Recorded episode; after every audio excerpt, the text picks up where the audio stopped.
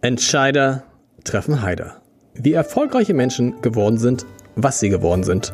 Der Podcast. Dieser Podcast wird von der Hamburg Commercial Bank präsentiert. Die ist jetzt eine private Geschäftsbank und hat ihren Sitz, wie ihre Vorgänger, seit vielen Jahrzehnten in Hamburg. Die Hamburg Commercial Bank ist spezialisiert auf mittelgroße Unternehmenskunden. Viele davon kommen aus den Bereichen Immobilien, erneuerbare Energien oder aus der maritimen Wirtschaft. Wenn es um komplexe Themen rund um klassische Bankdienstleistungen, um Projektfinanzierung oder Kapitalmarktprodukte geht, ist die Hamburg Commercial Bank eine sehr gute Adresse. Und jetzt viel Spaß bei Entscheider treffen Heider. Herzlich willkommen. Mein Name ist Lars Heider und heute habe ich tatsächlich, das passiert in diesem Podcast auch nicht so oft, eine Legende. Eine Legende zu. Er atmet schon. Noch nicht sagen. Noch nicht sagen. Oh, jetzt hat er was gesagt. Jetzt ist es durch. Das ist ja das Tolle. Howard Carpendale, komm, ich sag's, ich sag's, wie es ist. Howard Carpendale ist da. Es gibt zwei Menschen, die erkennt man sofort, wenn sie, zwei Musiker, die erkennt man sofort, wenn sie was sagen. Wer ist der zweite, Howard? Du bist der eine und wer ist der zweite? Kommt aus, Maffei? ja, Maffei auch. Aber noch jemanden.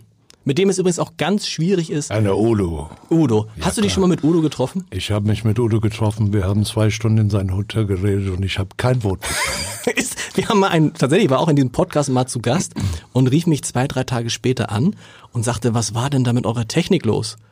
Und ich, wieso, was, wieso Technik? Ich war kaum zu verstehen. Hat er nee, gesagt, nee. ja. nee, der Udo ist auch. Äh, ähm, ich mag ihn sehr. Ich habe ein, ein langes Gespräch, wie gesagt, in seinem Hotel gehabt und äh, es ging um, um mal zusammen singen, aber vielleicht irgendwann. Warum habt ihr das nicht gemacht?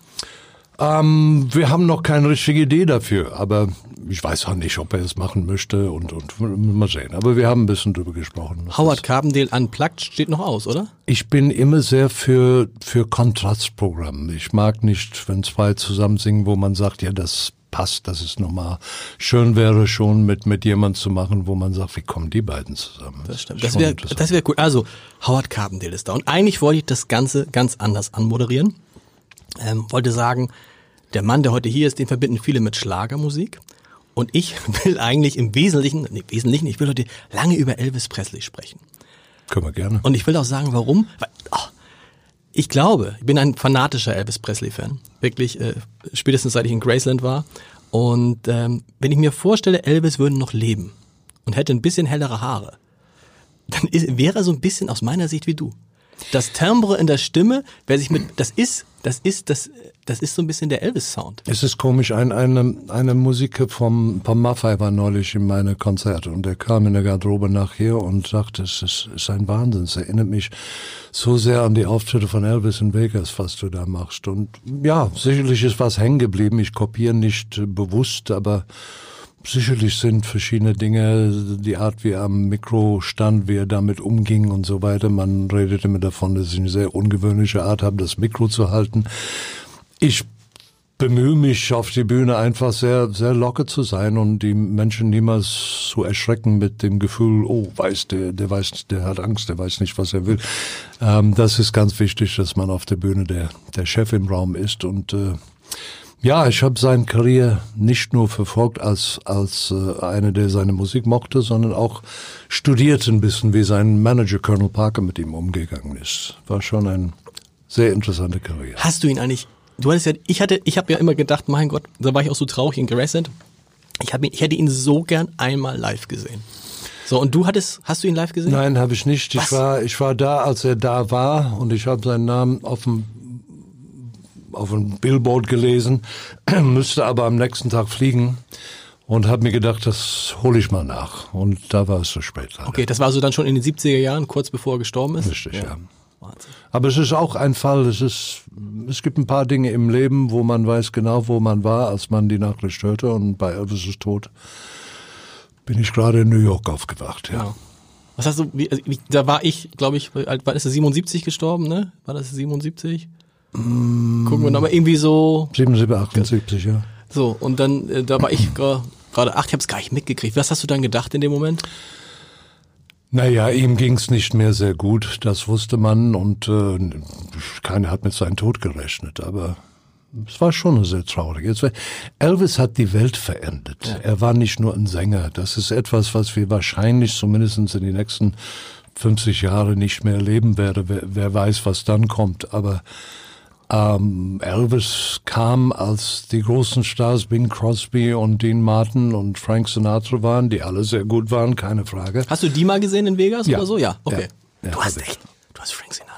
Sinatra, eigentlich in einer Woche Sinatra, Dean Martin und, und Sammy Davis. Wer war, am besten, wer war der Größte? Naja, Sammy Davis war der Entertainer pur. Dean Martin ist der coolste Mensch, den ich je gesehen habe. Und das versuche ich auch nachzumachen, aber so ganz schaffe ich es nicht so gut wie er. Aber ich, ich, ich, ich lege da sehr viel Wert drauf. Das Publikum will, auch wenn die sitzen in einem Konzert, das Gefühl haben, dass der Typ da oben alles im Griff hat. Und Die waren alle ja nicht so, wenn man sich überlegt, das waren ja, die haben ja gar nicht so eine riesen Shows gemacht, ne? Die haben, das wäre ja teilweise, so, ich will nicht sagen, Elvis hat nur gestanden, das stimmt auch nicht, aber hat viel gestanden. Auch Frank Sinatra war ja ruhig, Dean Martin auf der Bühne, ruhige, coole Typen, die mal Ja, von einer Seite zur anderen gegangen sind. Das ein war's bisschen, dann. Das ist ein bisschen, was ich meine. Ja, eine Seite zur anderen gegangen, da muss ich gleich, äh, kurz drüber reden gleich. Aber äh, das sind Personality-Shows. Wenn ich sage, ich bin Oldschool, das ist, was ich meine. Ich meine nichts Altes. Mit Oldschool meine ich etwas, was ich sehr positiv sagen will, dass man in ein Show geht, um einen Künstler der Mensch ein bisschen kennenzulernen, ein bisschen näher kennenzulernen. Ich will, dass Leute aus meinem Konzert gehen und sagen, ah, das äh, so denkt er und und das ich habe ihn besser kennengelernt heute Abend. Heutige Produktion leben von Produktion, Lichto und Bim Bam Programm. alles was es gibt, ist auch schön, ist auch mal ein Event, aber ich äh, ich mag mehr diese diese Personality Shows. Und du hast tatsächlich ja, das war mir gar nicht, das war mir nicht bewusst vor dem Gespräch, ich habe natürlich jetzt viel recherchiert, du hast tatsächlich mal als Elvis Presley Imitator angefangen. In Südafrika noch. Ich habe ihm nachgemacht, das Ja. habe ich privat erst gemacht und irgendwann habe ich es auf der Bühne nachgemacht und das kam riesig an. Da habe ich dann einen Talentwettbewerb gewonnen, wo man ein Lied von Elvis singen müsste. Was hast du gesungen damals? Kiss Me Quick. Okay. Und zwar eine, eine südafrikanische weite Talentwettbewerb. In alle Städten wurde Vorentscheidung. Und am Schluss habe ich gewonnen und dazu kam ich so, damit kam ich so einen Vertrag bei RCA. Okay. Die gleiche Firma, wo Elvis auch war. Und ja, so fing das Ganze an. Und ähm, heute noch, nicht in jede, bei jeder Tournee, aber bei der jetzigen, auf den wir, äh, äh, die, die heißt die Show meines Lebens. Ja. Und Elvis war ein Teil meines Lebens, also gehörte unbedingt dazu. Was singst du dann? Ist das jeden Abend ein anderes Stück oder? Nein, nein, nein. Was für singst für du diese Elvis? Show. Es ist ein sehr bewegender Moment. Es ist der Anfang der zweiten Hälfte. Elvis erscheint da vier, fünf Meter groß und ich auf der anderen Seite der Bühne ihm gegenüber, beide sehr groß und da stehe ich im Dunkel in der Mitte und, und fange mit In the Ghetto an. Wow. Das ist ein sehr schöner Moment, ja. Hast du mal überlegt, das, das haben wir, habe ich auch im Vorfeld mit, äh, mit den Leuten, die, die in deinem Umfeld sind, so gesprochen. Warum hast du noch nie so eine Show gemacht, nur mit Elvis-Titeln? Weil ich Hautgabendepp bin. Aber wäre das nicht nochmal noch, noch mal so ein Projekt, also wenn es mal nur einmal macht? Na, ich hab, ich Carpendale hab, singt Elvis? Es gab oft solche und manche sehr gut, aber das ist eine Sache, die überlasse ich Künstler, die, die, die sowas gerne machen. Ich, ich, äh, Elvis-Lieder singen habe ich fast in jeder Konzert ein, ein Lied von ihm gehabt, aber ich möchte schon nicht das Gefühl wecken, dass ich quasi aus seinem, aus seinem Erfolg noch, noch lebe. Es ist ein kleiner Teil der Show, aber nein, ich bin äh, Gott sei Dank in 50 Jahren irgendwie ein individu individueller Künstler geworden und äh, sollte es so bleiben. Bevor wir über die Show sp äh, sp äh, sprechen, die dich auch nach Hamburg führt, am 7. Mai 2020 in der Barclaycard Arena. Ja. Bevor wir darüber sprechen, nochmal so ein bisschen, weil das viele immer noch gar nicht wissen. Ne? Also das, du hast es neulich in einem Podcast, oh, du warst in einem Podcast mit Barbara Schöneberger. Den habe ich mir natürlich, das ist natürlich jetzt leider, man kann nicht immer Glück haben, das ist jetzt nicht ganz vergleichbar. Das Podcaststudio muss ähnlich groß gewesen sein. Aber ich stelle mir vor, in einem Studio mit Barbara Schöneberger ist, äh, ist auch, ist, gibt Schlimmeres. Es, es ist erstmal spannend, weil man weiß nie, in welche Richtung sie geht. Ja. Aber ich muss ehrlich sagen, ich weiß nicht, wie du es empfunden hast, aber ich habe ein sehr gutes Gefühl danach gehabt und habe ein paar Ausschnitte gesehen, wo ich selber nochmal drüber gelacht habe. Ich war so, am Ende habe ich so ein bisschen, war ich so ein bisschen erschrocken, wo sie sagte, ach, jetzt haben wir gerade Sex und Essen die Themen vergessen. Und ich habe so gedacht, was hätte sie denn zum Thema Sex und Essen fragen wollen? Bei ihr ist alles möglich. Aber war das auch so? Ist es etwa auch so groß wie dieses, dieses Studio? Kann man für die, die es hören, sagen? es ist andersrum, es ist länglich. es länglich ist, und eng. Aber es ist auf jeden Fall eng. Und sie war ganz, warst du alleine mit ihr in einem Studio? Da, da hätte ich Angst. Nein, ich habe keine Angst. Nein, auf jeden Fall. okay. Wie kam ich jetzt darauf? Was hast du, ich wollte dir irgendwas sagen, was du da erzählt hast bei Barbara Schöneberger. Lass mich nachdenken. Worauf, wie kamen wir darauf? Ich bin schon sehr alt. Ich merke schon alt. Ich wollte sagen, Was soll ich sagen? du hast übrigens am gleichen Tag, das, das ist irre, am gleichen Tag wie mein Vater Geburtstag, 14. Januar. Und nur ein paar Tage nach Elbe. Und genau, und am 8. Januar, also die Steinböcke irgendwie. Er war Steinbock, ja. Ja, was- Und Cassius Clay auch. Mein zwei große Helden im Leben. Cassius darf ich gar nicht sagen. Mohammed Ali. ja. Alle, alle Steinböcke. Und Steinböcke, mein Vater ist auch so extrem sportlich. Das hat, hat das auch was mit dem, gut, Elvis war nicht sportlich. Ja, er hat Oder? Karate gemacht und so. Ich weiß nicht, äh, wozu er sonst äh, fähig wäre, wenn er mehr Zeit gehabt hätte, aber na, mal ist es nicht bekannt, dass er sportlich war. Aber auch kein, nochmal, auch kein Musiker in dem Sinne, wie, wie ich rede immer davon, dass ich auch kein Vollblutmusiker bin. Elvis hat, soweit ich weiß, kaum ein Lied komponiert. Nee, das stimmt. Er hat alle Lieder von Komponisten gesungen und äh, ich habe zusammen mit jemand sehr viele meiner Lieder mitgeschrieben, aber ich, In Wahrheit ich, ist damit dein Erfolg erst gekommen. Ne? Du hast zwar, also solange du Cover gesungen hast, warst du auch ganz erfolgreich, aber die großen Erfolge sind erst gekommen, als du selber angefangen hast, Lieder zu schreiben, oder? Ähm, es, es, es fing sehr gut an mit, Ja. mit so einer lustige Titel wie Schöne Mädchen von Seite 1 und Ja. dann ging's bergab und äh, dann habe ich meinen Plattenfirma gesagt, ich möchte alles alleine machen und diesen Möglichkeit haben mir gegeben, die mir gegeben und ab dann äh, war es schon ein, ein Hit nach dem anderen für eine Weile, ja. Jetzt weiß ich, was du bei Barbara Schöneberger gesagt hast. Du hast gesagt, eigentlich bist du ein frustrierter Sportler, der angefangen hat zu singen. Also eigentlich wolltest du, wärst du lieber Golfprofi geworden oder Tennisprofi oder Fußballprofi. Ich, ich, Cricket ist, Cricket, okay, ist klar, äh, nicht die ja. Aussage. Aber Ja. ähm, ich will, will damit nur sagen, meine Mentalität, ich komme mit Sportler viel besser aus als mit Leuten aus der Showbranche. Okay. Ich bin durch meine südafrikanische Herkunft und so, wo man es gibt ein paar Länder, Südafrika, Neuseeland ist auch eine davon. Das ist eine Religionssport. Mhm. Das ist für uns das Wichtigste fast im Leben. Und äh, Sport insgesamt oder jetzt zum Beispiel Cricket vor allen Dingen? Nein, nein, Sport, Ins- Cricket, Cricket spielt eine sehr große Rolle in beider Länder, Ja. aber ich meine, für die, für die Neuseeländer und Südafrikaner ist Rugby das absolute, ist eine Religion und äh, die leiden wochenlang, wenn die verlieren und äh, jetzt haben die gerade verloren. Südafrika hat gewonnen und das ist doch schön. Rugby ist eine, eine große Sportart, die ich auch selber gespielt habe. Auch für Köln habe ich gespielt Ja. für eine kurze Zeit.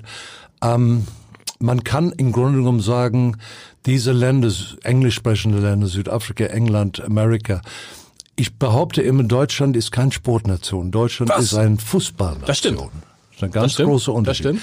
Und was ich damit meinen, äh, meinen sagen will, ist, dass die Amis und die Engländer und, und Südafrikaner, Australier, Neuseeländer, wir lieben sehr viele Sportarten. Wir, wir konzentrieren uns nicht auf eine, sondern ich glaube, wenn man einen, einen Südafrikaner nach der Regeln vom Tennis fragt, dann können 80 Prozent sagen, wie man da zählt. Ich Ja. glaube, in Deutschland werden es vielleicht nur 10 oder 20 Prozent. Schwierig. Kann ja. ich mir vorstellen. Ja.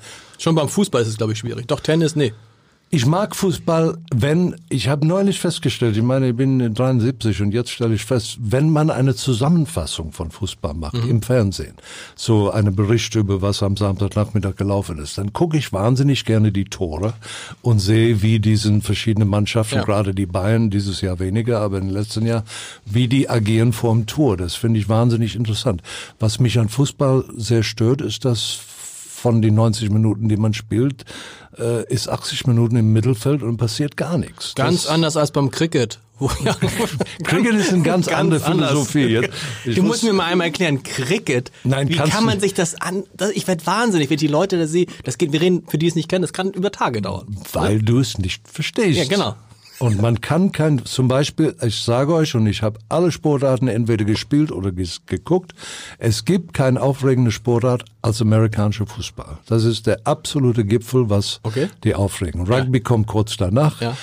Äh, äh, man kann Cricket oder Golf zum Beispiel. Golf ist ein Spiel, wo man sich hinsetzt und vier Stunden lang guckt und wird wahrscheinlich nicht einmal groß vor Begeisterung schreien, aber es ist eine taktische äh, Entwicklung, die über vier Tage stattfindet. Bei Cricket auch. Das ist eine ganz andere Art von, von Aufregen. das ist, die sich mir wirklich null. Also das, äh, da finde ich ja ein Schachspiel, ähm, Entschuldigung, äh, spannender zum Teil. Ja, aber erstens ist Cricket äh, ein, ein sehr gefährlicher Sportart, das sieht man nicht. Da Okay. sind etliche Leute bei Cricket gestorben. Woran? Neun- neun- weil jemand einen Ball auf dich zuwirft mit 160 Okay, Stundenkilometern. Dieser Ball ist so hart wie Holz Okay. und die wollen deinen Kopf treffen. Die wollen deinen Kopf treffen? Ja. Das ist eine, eine, eine Methode, um jemand einzuschüchtern für den nächsten Ball, die die werfen, Ja. die dann auf diesen drei Stöcke gezielt ist. Ja. Und Leute, die ein bisschen Angst haben, weichen etwas zurück und, und durch diesen, nein, Cricket ist, ist äh, und noch viel schlimmer als ich gespielt habe, gab es keinen Schutz. Es gab nur Schutz für die Beine und für die Genitalien. Okay. Aus irgendeinem Grund waren diesen Teile der Körper Ja. viel wichtiger als der, der Kopf. Keine Ahnung warum, aber das ist wiederum typisch südafrikanisch. Und äh, inzwischen sind die überall geschützt. Also ich habe jetzt neulich ein Spiel gesehen, wo einer wirklich mitten auf dem Stirn einen Ball mit 160 Stundenkilometer hat seinen Helm getroffen und da war er fünf Minuten ziemlich platt. Ja. Weil das, das knallt, das vibriert. Und äh, nein, nein, es ist ein, ein sehr Was wärst du denn gern geworden am liebsten für einen Sportler? Cricketspieler. Echt richtig Cricketspieler? Ja. Okay. Ja. Und warum hat es warum, warum hat's nicht geklappt? Ich war nicht gut genug. okay. Das habe ich in Südafrika gewusst. Dabei ist mein Schulkapitän, und zwar drei Jahre lang mein Schulkapitän, wahrscheinlich würde jede Land, wo man einen Cricket-Fan fragt, kennst du Barry Richards, werden sagen, einer der drei größten aller Zeiten. Und der? Das war mein Schuh, der ist äh, Dein Schulkapitän gewesen. Der ist mein Schulkapitän viele Jahre und ging zur gleichen Zeit wie ich nach England und hat sich dann ähm, unter, unter die Besten aller Zeiten äh, äh, hochgearbeitet und äh, hat in seinem Buch geschrieben, Howard, es ist gut, dass du dich für Singen geschieden hast, entschieden hast, weil du warst nicht so gut. Und wieso hast du dich, du bist ja, warum bist du nach England gegangen? Schon mit dem festen Vorsatz, ich will dann singen oder mal gucken, was in Europa geht? Das Zweite. Okay. Ich äh, habe mit, ich meine, es ist, wenn ich zurückdenke heute, ich habe selber zwei Söhne gehabt und habe die Zeit mitgemacht, als sie 18 Jahre alt war. Und mit 18 ist man doch noch Kind. Ja. Und ich wundere mich, wenn ich zurückdenke, dass ich zu meinen Eltern gegangen bin mit 18, gesagt, meine liebe Eltern, ich hau jetzt ab. Ich will. Ah, du bist mit 18 abgegangen. Mit 18 habe ich meinen Eltern gesagt, ich gehe nach England. Und die waren, die haben mich vollkommen unterstützt und äh, nie die Sache in Frage gestellt. Ich weiß nur, dass die waren ganz sicher, dass ich in drei Monaten wieder zurückkommen Okay. werde. Und äh, Ich stelle mir gerade vor, wenn mein Kind, das sind jetzt, das ist jetzt, jetzt acht, wenn der mir in zehn Jahren sagt, ich gehe nach England Hm. und dann so wie du nie wiederkommst, ist ja auch dramatisch für die Eltern. Das ist ja kein schöner Moment. natürlich war es auch. Ja. Die haben, äh, es war schon ein, ein großes Lehre in deren Leben, wenn man nur einen Sohn hat und, äh, und zwei Töchter. Ähm, ich frage mich nur selber, wenn ich da zurückdenke, wo habe ich diesen Mut gehabt? Ich muss ehrlich sagen, ich habe ab meinem zwölften Lebensjahr meine Eltern ganz klar gesagt, lass mich bitte in Ruhe jetzt, solange ich euch nicht enttäusche, lass mich bitte leben, wie ich will. Das habe ich auch dann getan. Ich habe sogar mit 14 eine Wohnung gemietet, was völlig illegal ist, aber ein Freund hat es für mich gemacht und in diese Wohnung habe ich alles gemacht und getan, was mir Spaß macht. Aber du bist dann abends wieder nach Hause gegangen zum Schlafen oder hast du da auch geschlafen in der Wohnung? Ich habe meinen Eltern auch gesagt, wenn ich nicht nach, Hause komme, macht euch keine Sorgen. Ich bin, ich, ich, ich will so leben und und die waren, die waren sehr frei. Meine beide haben eh gearbeitet und das war auch ein Grund, warum ich mich so entschieden habe. Das, das war eine sehr glückliche Kindheit, aber nicht ein typischer. Nee, war, das klingt jetzt völlig untypisch, ehrlich gesagt. Es war untypisch, aber äh, Was hättest du zu deinen Söhnen gesagt, wenn die mit 14 gesagt hätten, Papa, pass mal auf, ich nehme mir meine eigene Wohnung und mach dir keine Sorgen, vielleicht komme ich nächste Naja, Woche wieder. Mein Sohn ist mit 14 oder 15 zu mir und zu meiner jetzigen Frau gekommen und hat gesagt, ich möchte gerne nach England äh, und in äh, eine eine Schule Ja, nach okay. England gehen. Ja, genau. Ja gut, auch eine Entscheidung, die meistens die Eltern treffen Stimmt. für den Kind. Das stimmt. In diesem, er hat selber getroffen und es hat sein Leben auch verändert. Okay. Ist ein ganz anderer Typ dadurch geworden. Und dann bist du in Europa angekommen mit 18, mit keiner Vorstellung, was du eigentlich machen willst. Ich wollte bekannt werden. Tatsächlich. Ich okay. wollte etwas tun, Außergewöhnliches. Ich wusste äh, durch meine zwei, drei Monate in Südafrika, wo ich Schallplatten verkauft habe, dass ich keinen normalen Job haben möchte. wollte keinen Chef haben. Ich wollte einfach mein Ding machen. Okay. Es hätte schief gehen können, aber ich glaube, wenn man eine Vision hat und, und diese Vision immer im Kopf hat, dann meistens klappt's.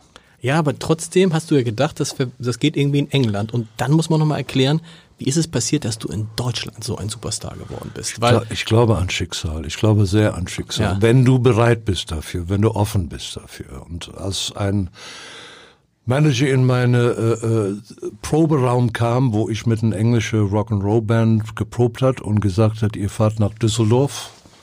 Da habe ich nicht gewusst in dem Moment, was diese Worte bedeuten. Nee, genau. Das war genau, ja. wieder ein total, ja. eine Änderung meiner ganzen Karriere. Eine Änderung meiner Leben, eine Änderung meiner Pläne. Diese Wort Düsseldorf, wir haben gesagt, wo ist Düsseldorf? Ja, in Deutschland. Ach so. Okay. Und dann sind wir darüber gefahren und irgendwann hat ein Schallplattenboss mich in Düsseldorf gefragt, ob ich bei Amy Probe singen will oder. Der hatte ich irgendwo gehört, in so einem. Ja, wobei ich, ich, ich, ich spinne jetzt ein bisschen, stimmt nicht ganz. Ich bin auch zu Amy gegangen. Äh, ich habe dem Viertel gesagt, ich möchte mit dem Chef reden. Und das ist auch, das hat auch geklappt. Man muss, ich, ich weiß Wie es einfach hingehen an ja. Fördner, guten Tag. In mein Name Zeit, ist Howard Campbell, ich komme aus Südafrika. Ich glaube, mein Name war gerade, hätte, hätte auch nichts gebracht. Ich, ja. ich wollte nur ich hatte ein Ziel und da, ja. da, da habe ich mich durchgesetzt und ich glaube schon, dass äh, erstens waren es andere Zeiten. Das würde heute gar nicht gehen. Heute kriegt man niemand am Telefon. Man hört immer nur ein Computerband laufen mhm. oder irgendwas. Es, es war eine andere Zeit, aber ich weiß nicht, ob ich der oberste Chef getroffen habe, aber ich bin auf jeden Fall reingekommen und, und saß komischerweise am Tisch und mir gegenüber saß ein Mann, der ENA-Chef von Elektrole mhm. Der später mein Manager wurde für 35 Jahre. Okay. Also es ist, es ist alles sehr und ich, ich habe gleich, wenn wir weiterreden, eine kleine Überraschung, die ich bekannt geben will, die, die auch ein Teil dieses ganze Oha. Wie soll man es sagen? Wir machen das die Überraschung ganz am Ende, dann bleiben die Leute dran. Ganz am, ist eine große Überraschung? Da würde ich gerne dazu sagen, ja. diese Welt ist im Moment alles, was Howard Carpenter macht und auch was äh, äh, Robbie Williams macht und so. Eigentlich spielt es keine große Rolle. Die Welt hat ganz andere Probleme. Deswegen Aber war das nicht, war das nicht immer so eigentlich? Weiß ich nicht. Okay. Äh, heute wird ein Sänger die Kultur nicht mehr ändern, wie Elvis es getan hat. Die okay, Welt war damals äh, offene für, für Dinge, die, die anders waren. Auch Sporterfolge, wie viele Dinge gehen. Ich meine, wir haben auch, das bedauere ich ein bisschen, aber die Entwicklung der Welt ist eben so. Wenn man früher eine Nachricht loswerden will, ging man ins Fernsehen und hat die ganze Volk erzählt, genau. ich habe was vor. Heute musst du es bei denen machen und bei den Kabelfernsehen und bei einem Podcast und, und, bei, noch, und bei Twitter und bei Facebook ja, und sowas, genau. Deswegen ist es sehr, sehr schwer, eine Nachricht loszuwerden und es ist auch sehr, sehr schwer, ein Vorurteil loszuwerden. Genau. Deswegen, wenn du am Anfang sagst Schlager, ich habe kein Wort dazu gesagt.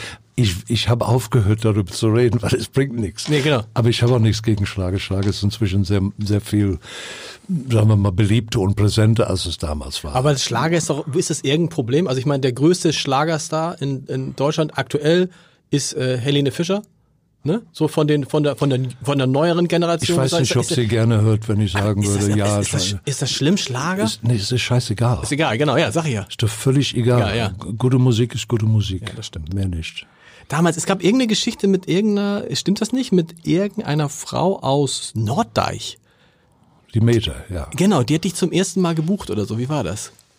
Weil nee, nicht zum ersten Mal. Also, unser, erster Auftrag nach, nach Düsseldorf? Nach einem Monat. Düsseldorf war ein Monat in Norddeich. Okay. Und da war Mete, die Chefin, ein Lokal und diese Mete ist da oben im Norddeutschland eine, eine Legende. Ja. Die äh, hat ein, ein Lokal geführt, die, die äh, heute noch läuft. Okay. Nach, äh, also ich war da 1966 oder 65 sogar, ne 66 und und seit dann ist diese, ich war neulich im, im haben Auftritt in Norderney gehabt und bin oh. da vorbeigefahren. Hat sich nicht so viel geändert, außer dass Mate inzwischen nicht mehr da ist, die ist gestorben. Mhm. Und man macht ein Doku über das Leben von Meta oh, cool. inzwischen. Hast du damals schon Deutsch gesungen? Weil das ist ja das, das eine ist nach Deutschland kommen und das andere ist, habe ich mich jetzt auch gefragt, du hättest auch die gleiche Karriere auf Englisch machen können, oder nicht? Glaube ich nicht. Nee? Alles, alles hat seinen, alles hat seinen Sinn und Platz und ich glaube, die deutsche Sprache war für mich ich meine, wenn mein Manager damals gesagt hätte, äh, äh, du fährst nach Milan und nicht nach Düsseldorf. Ja, stimmt. Glaube nicht, dass ich den Erfolg gehabt hätte. Es sind andere, meine was ich an Musik mag und meine Mentalität und ein klein bisschen diesen Akzent, den ich nicht bewusst mache, das schwöre ich dir, aber es ist da und ich kann es nicht und es passte alles und, und das hat dazu geführt, äh, dass Deutschland genau der richtige Ort war für mich. Es hätte nicht besser kommen können. Das ist so lustig, dass du das ansprichst, weil ich habe im, im, Vorfeld natürlich mit vielen im Umkreis, auch in der Redaktion gesprochen. Da gab es irgendwie zwei Sachen, die mich alle gebeten haben. Die haben gesagt, lass, rede du nicht so viel, lass ihn reden, weil die Leute gern diese Stimme hören. so, offensichtlich. Haben sie bei Sky Dumont auch, Sky Dumont, da durfte ich gar nichts sagen. Und dann haben sie gesagt, aber du musst ihn fragen, das ist natürlich Quatsch wenn das Mikro aus ist, spricht er ganz normal. Das denkt man bei Udo Lindenberg ja auch. Man denkt ja bei Udo Lindenberg auch dieses, oh, ja, alles klar. Udo, der, der, der spricht auch Udo so, wie er spricht. Ne? Mikrofon, er gibt sich besonders Mühe von, von Mikrofonen. Wenn du privat triffst, das ist nur, das sind nur Geräusche. Nein, es ist, ich meine, was für ein Leben wird das sein, wenn man sich 50 Jahre lang zwingt, anders zu sprechen, als man genau. normalerweise spricht. Es gibt auch nicht. Wenn jemand 20 Jahre ein, ein äh, eine Sprache wie Englisch spricht und lernt irgendeine andere Sprache, wird er immer einen Akzent Klar. haben. Das ist, ich kenne gar kein, die Deutschen sind da noch viel schlimmer. Ich habe 19 Jahre in Amerika gelebt und ich könnte einen Deutscher erkennen, wenn er Hallo sagt. Ja. Das ist schon. Das, absolut, ja. absolut. Wie schwer war das damals, Deutsch zu lernen für dich? Gar nicht, weil ich in Südafrika Afrikaans gelernt habe. Okay. Und das ist schon die halbe Miete im Prinzip. Ja. Wir kommen, wir machen einen Riesensprung. Wir haben noch gar nicht genug über Sport gesprochen. Das machen wir irgendwann. Einen Riesensprung zur, zur Tour. Du hast eine neue, ja, man muss immer aufpassen, wann so ein Podcast gehört wird. Wenn das jetzt jemand im Jahr 2024 hört und sagt, neue CD, Quatsch, in der Zeit sind schon wieder andere CDs rausgekommen und du hast eine CD gemacht, über, quatschig über dein Leben, aber eben nicht allein. Ich hätte sie eigentlich mitbringen können, es ist bei mir jetzt im Auto, sondern mit dem Royal Philharmonic Orchestra. Habe ich es richtig gesagt? Genau. Und da interessanterweise, da denkt man sich so als Laie, man trifft sich mit diesem Orchester und dann spielt das Orchester und Howard Carpendale singt. Jetzt so kommen wir langsam zu dem Thema, wo ich gesagt habe, auch wenn es nicht am Ende ist, oder? Okay, nee, erzähl. Aber wir, wir erzählen nachher genau. interessante Dinge.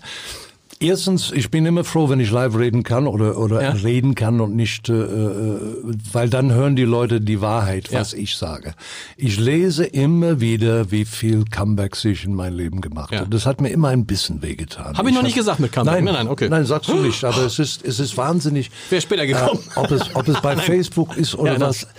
Ich habe einmal 2003 gehört, ich gesagt, ich höre auf zu genau. singen, weil ich irgendwie das Gefühl hatte, das Leben ist ist äh, es geht 70, 20, 80, 90 Jahre, aber ich habe mein Leben nichts anderes getan als gesungen und Sport gespielt mhm. und ich wollte mal sehen, was ich machen würde, wenn ich ein ganz normaler Privatmann wäre. Mhm.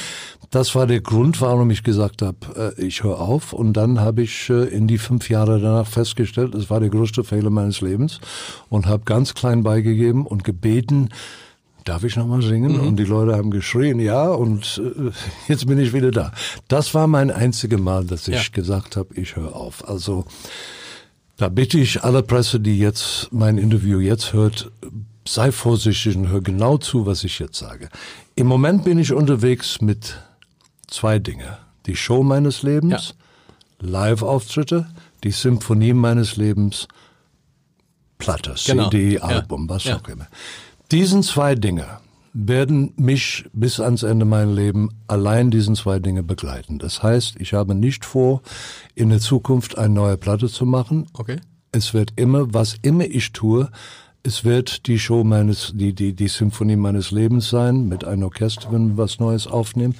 Und die Show meines Lebens haben wir schon neunmal in Berlin, also heute noch nicht, aber ab den, wir haben schon fünfmal live in Berlin gespielt und spielen die jetzt äh, Ende Januar noch viermal ja. und ich gehe davon aus, so wie es aussieht, das würde heißen neunmal ausverkauft in Berlin. Wann kann man auf Tournee gehen mit einem solchen Gefühl im Rücken? Wir haben es neunmal schon gespielt, das Publikum war begeistert und jetzt gehen wir durch ganz Deutschland mit dieser Show meines Lebens. Also was ich im Grunde genommen sagen will, um es in einen Satz zu sagen, ich fange jetzt die Ende meiner Karriere an. Ja. Aber es ist hoffentlich ein langer Ende. Das liegt nicht in meiner Hand. Das liegt in, für die, die religiös sind, wird sagen, in Gottes Hand. Ja. Ich weiß nicht, wie lange ich noch singen würde. Aber diese, diese zwei Dinge sind im Grunde genommen eine, eine Glückssache. Ein, ein, ist durch mein Management bekommen, gekommen, dass er sagt, lass uns es nennen, die Show deines Lebens. Und dann kam die Symphonie meines Lebens dazu. Es ist eine Abrundung von 50 Jahren und, äh, ich gebe jetzt nicht bekannt, dass ich höre auf. Ich gebe bekannt, dass immer wenn ihr Carpendale in einen Saal sieht, es wird die Show meines Lebens sein. Vielleicht in ein etwas veränderte Form, aber es, äh, es wird nichts mehr gerade in diesem Markt, so wie es heute ist, eine neue Platte mit zwölf neue Titel geben. Das weiß ich. Muss es ja auch nicht. Ich finde, das ist ja genau das gleiche wie bei Udo Lindenberg, der ja auch immer mal wieder einige neue Lieder macht, aber eigentlich singt er einfach mhm. und singt und sagt es genauso, glaube ich, wie du. Es, man kann, glaube ich, als Künstler gar nicht. Wie soll man da aufhören als Künstler? Also man kann es machen, aber warum sollte man es tun? Ja, aber es ist, mir, ist schon sehr, mir ist schon sehr wichtig, ist auch wichtig, das ist ein Thema, die ich sehr oft, das wollen wir heute, ist so ernst, diese Thema. Ich bin zum Beispiel ein absoluter Fürworter des, des äh, assistierte Tod. Ja, okay. Weil ich finde, man hat das Recht, sein Leben selber abzurunden, mhm. zu sagen, Goodbye an alle seine mhm. Freunde, seine Familie. Ich halte es für sehr wichtig, dass man nicht, und das haben die Amis neulich im Fernsehen wunderbar erklärt, es gibt sechs Staaten inzwischen in Amerika, wo, äh, wie nennt man das? Assist Sterbehilfe. Sterbehilfe, genau. Wo Sterbehilfe jetzt erlaubt ist. Okay. Und ich, ich, ist eine tolle, wichtige Sache, weil Guck mal, was im Altes, Altersheimen im Moment passiert. Absolut. Guck mal, wie viele Menschen zehn Jahre im Krankenhaus liegen, bewusstlos, nur weil das Krankenhaus ein Vermögen an den verdient. Ich finde das eine absolute Schweinerei. Und ich sage euch hier ganz klar, solange ich es kann, werde ich bestimmen, wann mein Leben zu Ende geht. Und ich möchte auch eine auf meiner Symphonie des Lebens ist ein Titel, die Heiß-Symphonie meines Lebens, mhm. und die ist ich habe gelesen, einer hat geschrieben, so ein sickiger Text. Es ist ein unglaublich toller Text. Ja. Übrigens, Symphonie meines. Lebens ist und wird immer die beste Platte sein, die ich je gemacht habe.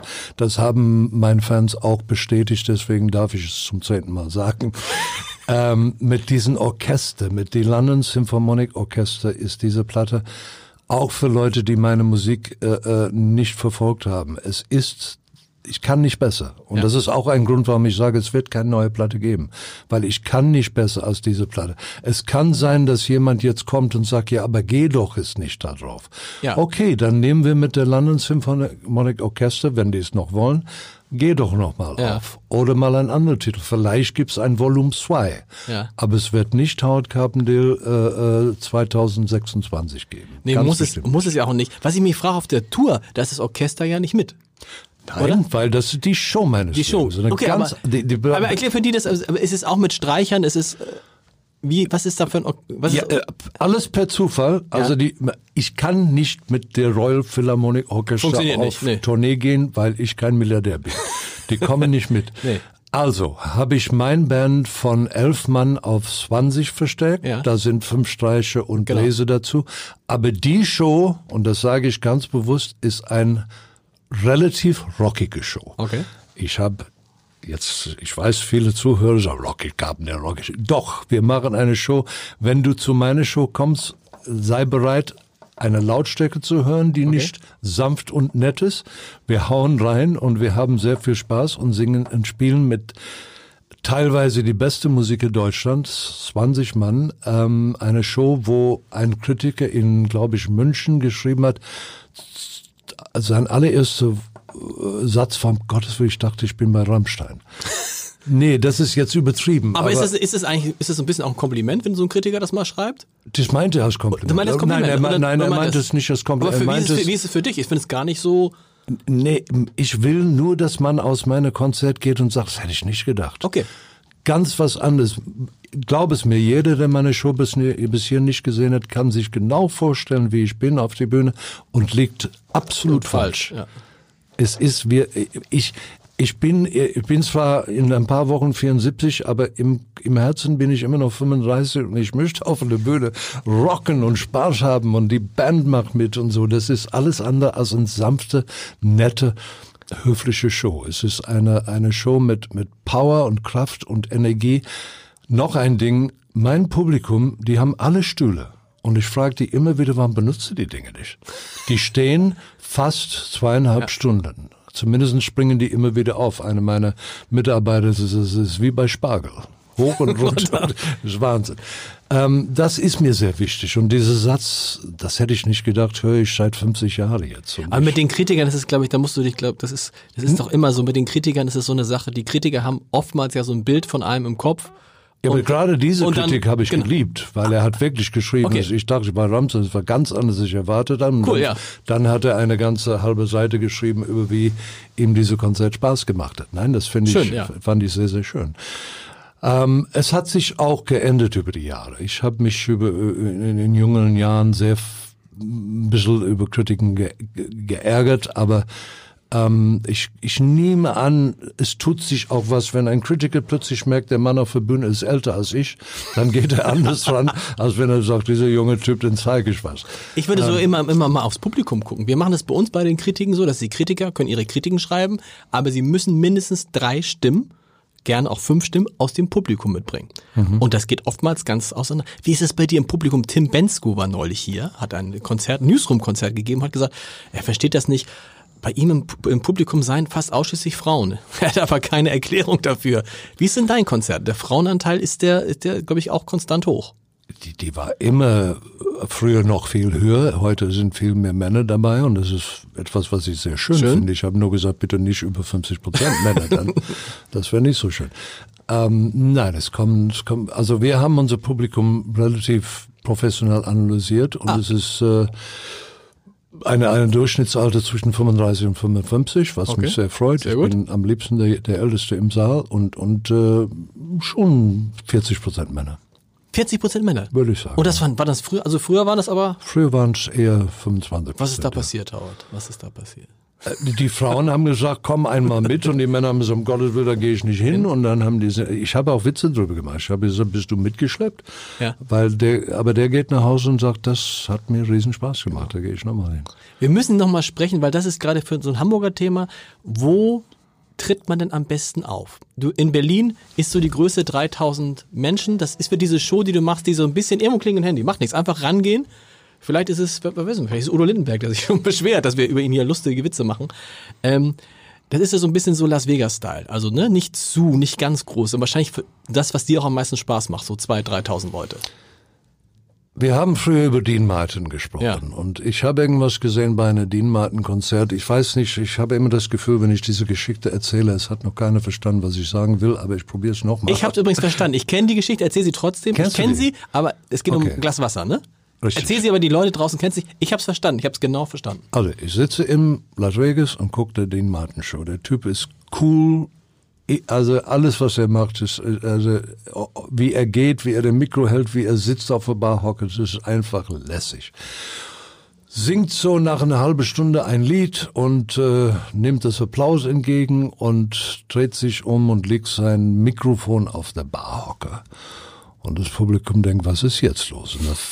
Geht er nach, nach links, also vom Publikum aus nach links, etwa 15, 20 Meter, geht er zum Klavier rüber und nimmt einen Schluck Flüssigkeit. Mhm. Man sagt gerne Whisky in sein Fall, aber vielleicht war es Apfelsaft, keine Ahnung. Und läuft dann langsam zurück zu seinem Barhocker. Dieser Weg ist schon in einen Saal, die, die, die das Publikum ist total verwirrt. Was, ja. was ist jetzt los? Das gibt's doch nicht. Warum? Also, Totenstille, kommt an der Barhocker, nimmt das Mikro in der Hand und sagt, oh, das hat gut geschmeckt und macht das Ganze nochmal. Die Mut, ich hab's probiert, ich hab fünf Meter geschafft. Ich werde es verdammt nochmal irgendwann auf 15 Meter bringen. Aber diese, dieser Mut zu sagen, Kinder, ich bin der Chef, ich ja. mache, was ich will. Und das ist, was das Publikum auch liebt. Da habe ich in diesem Moment gelernt, weil ich habe mich immer gefragt, was ist Charisma? Was ist das eigentlich? Das ist Charisma. Wenn einer die selbstbewusst die Sicherheit hat zu sagen, ich mache hier, was ich will und ich hoffe, es gefällt euch. Er muss nur den Raum, wenn es Leute sind, die nur den Raum betreten und du denkst. Das gibt's offensichtlich auch. Gibt ja. es auch. Hast du mal den Dalai Lama getroffen? Ja. Da ja. ging es mir so, dass ich stand, ich stand mit dem Rücken in einem Raum und der Dalai Lama betrat den Raum und ich wusste nicht, dass er den Raum betritt und dachte aber auf einmal, das klingt jetzt ganz bescheuert, ne? aber da ist unglaubliche Energie im Raum und drehe mich um, da steht der Dalai Lama, wo man ja, das ist, der war damals so Mitte 70 oder so, Aber den hast du, den hast du physisch, fand ich, den hast du physisch gespürt. Es war eine unfassbare Am, am Präsenz. stärksten habe ich es bei, bei Mohammed Ali gel- erlebt. In, in der Schweiz bin ich so eine seiner Boxkämpfe gefahren und ich habe in diese äh, äh, Gang gestanden, wo er wo er vorbeikommt auf dem Weg zum Ring. Und ich sage, er, er ging an mir vorbei. Ich, ich würde heute noch schwören, da war ein ein Licht um seinen ganzen Körper, fünf, fünf Zentimeter breit.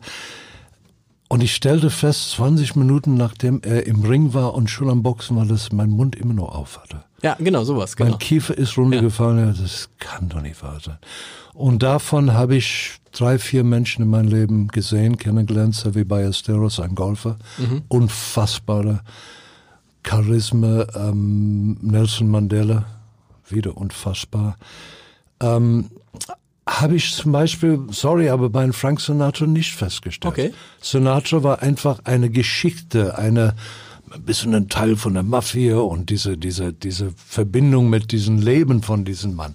Aber dieser Chari- Charisma, Elvis auch Elvis, natürlich. natürlich. Elvis, Aber Elvis, ich finde, Sinatra hat auch die, ich finde, es gibt so viele Sin Leute, die Sinatra nachmachen können. Das zeigt, so bedeutsam und so besonders war die Stimme auch gar Ne, nicht. sein, sein Leben war das Ding. Sie, Genau. Die Art und Weise, wie es zu, zu der Pate kam und diese Geschichte mit dem Kopf vom Pferd im Bett Mhm. und so weiter, hat alles man assoziiert mit Sinatra und deswegen war es einfach toll, ihm zu sehen und, und während man guckt, zu denken, was hat er für ein Leben geführt. Aber ja. ich mein Elvis, Elvis war auch ein, wie Elvis gelächelt hat, wie er ging, wie Alles. er, wie, alles, was er machte, war anders als der normale Mensch. Ich, es ich, es gab in der Biografie von äh, Priscilla gibt's diese schöne Szene. Sie war ja damals, glaube ich, 15 oder 16, als er in Bremerhaven war. Und dann waren sie in dem Haus, in dem er in Bremerhaven untergebracht war. Und dann schreibt Priscilla Presley so, wie er plötzlich oben die Tür aufgeht und er kommt die Treppe runter. Elvis Presley kommt die Treppe runter.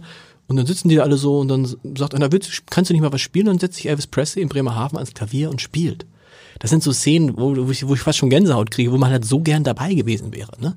Ich wusste gar nicht, dass er Klavier konnte. Also, im, oh, doch, hoffentlich konnte er das. Verstanden. Priscilla hat es geschrieben. Das, das Glück im Leben ist, wenn ein Elvis ein, eine von den, den Töne trifft, sagt man, wow, der kann auch Klavier spielen.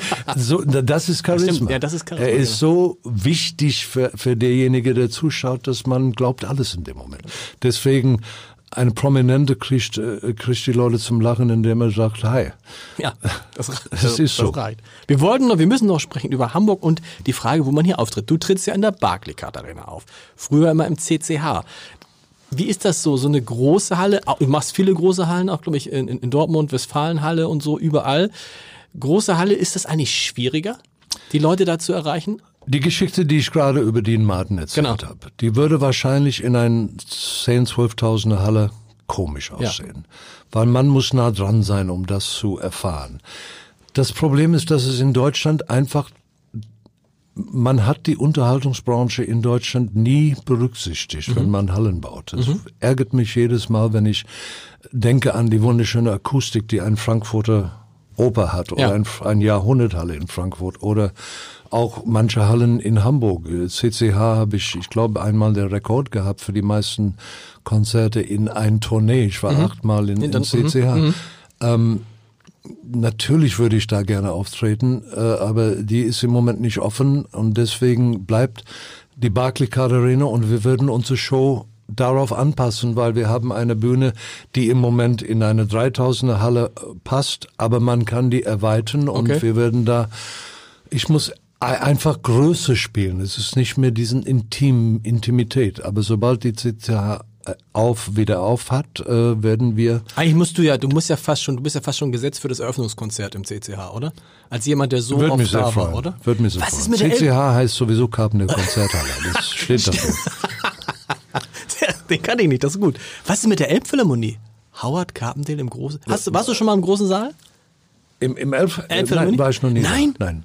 Ich habe gehört, dass es aber äh, zu, zu sehr auf Klassikmusik Es ist, es ist für Sänger total schwierig, Ja. weil du hast ja zwei Probleme. Du hast die ungefähr immer die Hälfte des Publikums in deinem Rücken.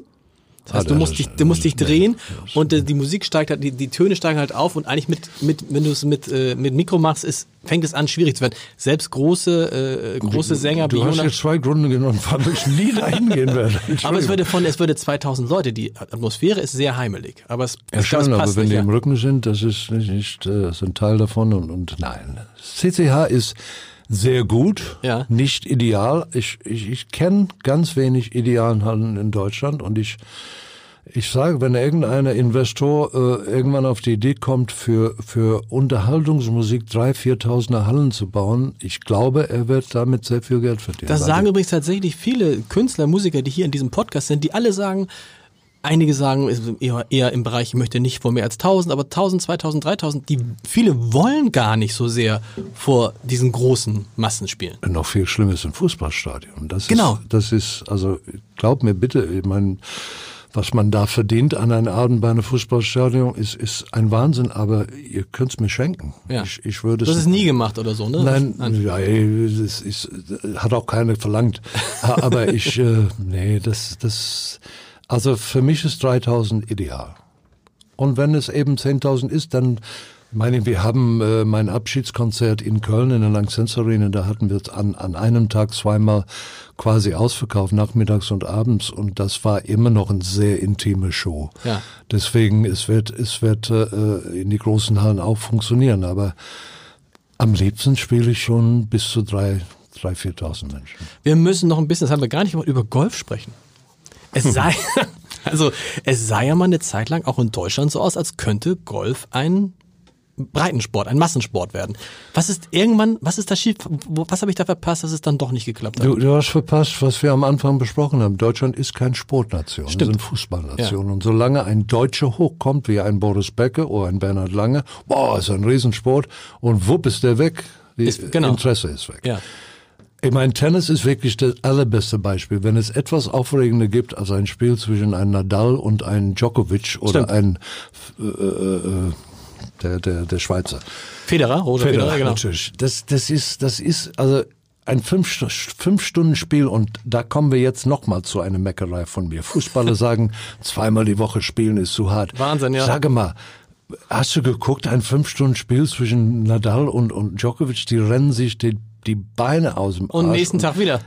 und neu- nächsten Tag wieder. Also äh, ich verstehe es nicht. Ja. Also wenn man einen Fußballer auf dem Platz verfolgt, wirklich nur auf einen Mann guckt, Ja. eineinhalb Stunden lang, pff, der muss ein paar Sprints machen. Ja. Es ist hart, keine Frage. Aber entschuldige mal, gegenüber Tennis ist das ein, ein Witz. Ähm, ja, wo, wo, wie sind wir da hingekommen? Golf, was ist, also warum, Ja, warum hat Golf, das ist eine gute Erklärung.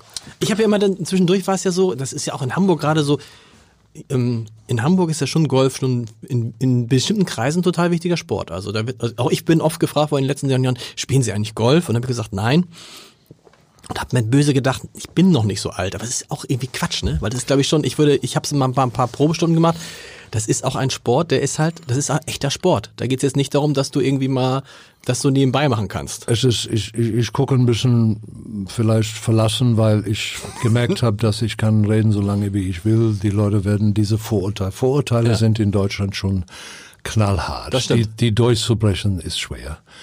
Ähm, ich muss ehrlich zugeben, alle Sportarten, die ich auf dieser Welt gespielt habe, keiner hat mir so viel äh, äh, ich will nicht sagen Freude, weil Golf ist, Golf ist ein Sport, wo du für ein paar Minuten denkst, du bist der Beste der Welt und innerhalb der nächsten paar Minuten bist du ein Ja. solcher Pflaumer, Ja.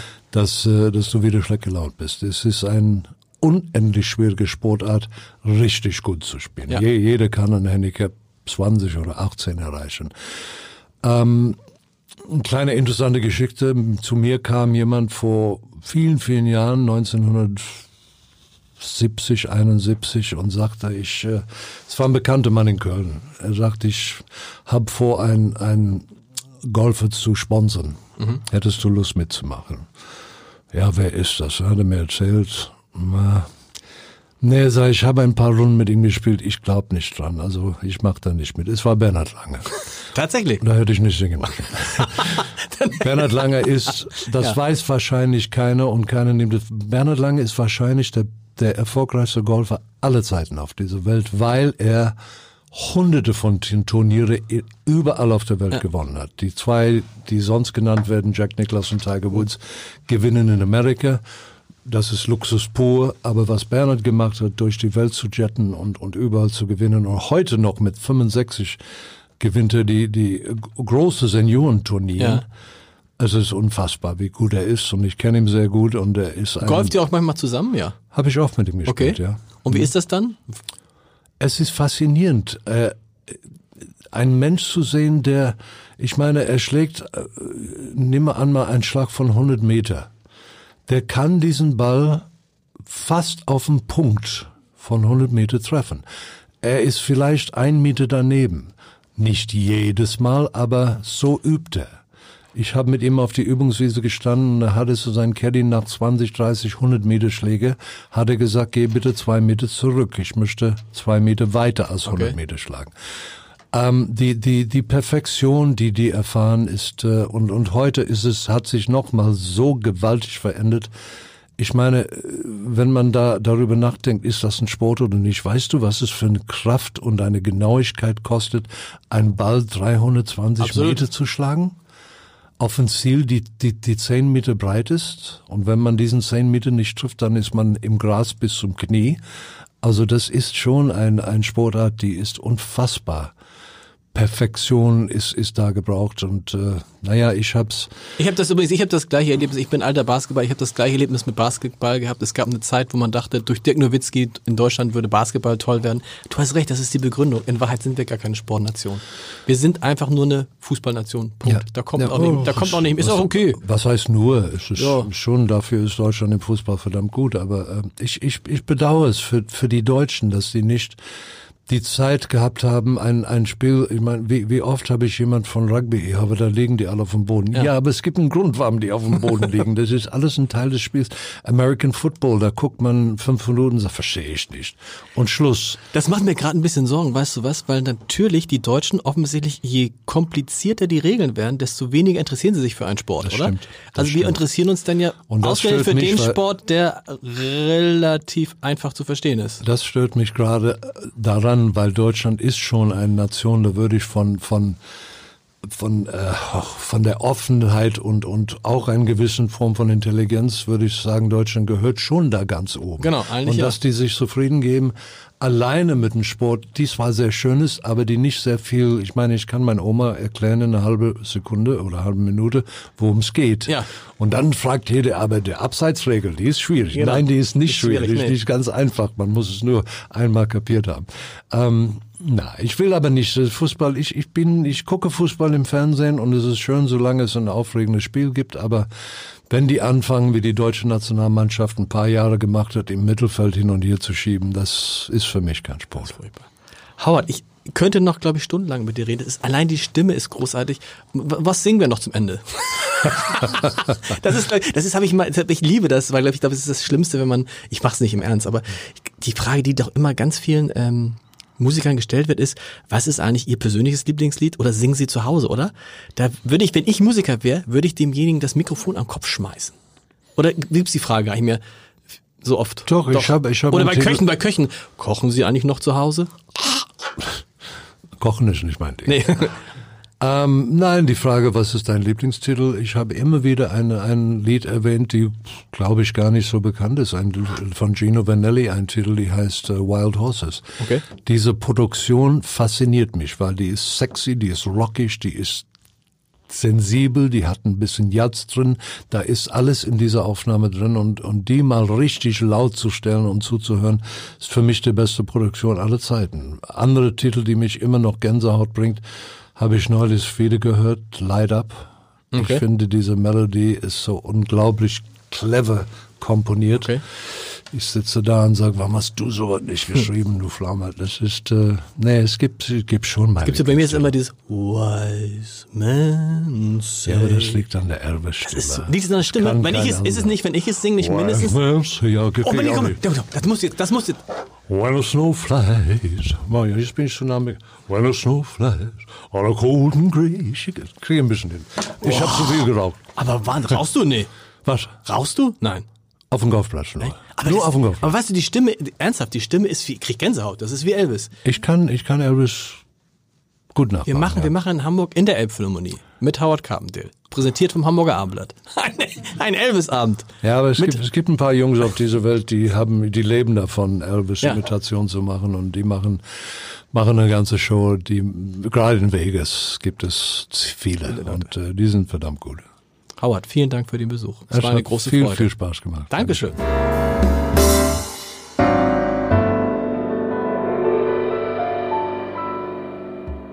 Weitere Podcasts vom Hamburger Abendblatt finden Sie auf abendblatt.de slash podcast.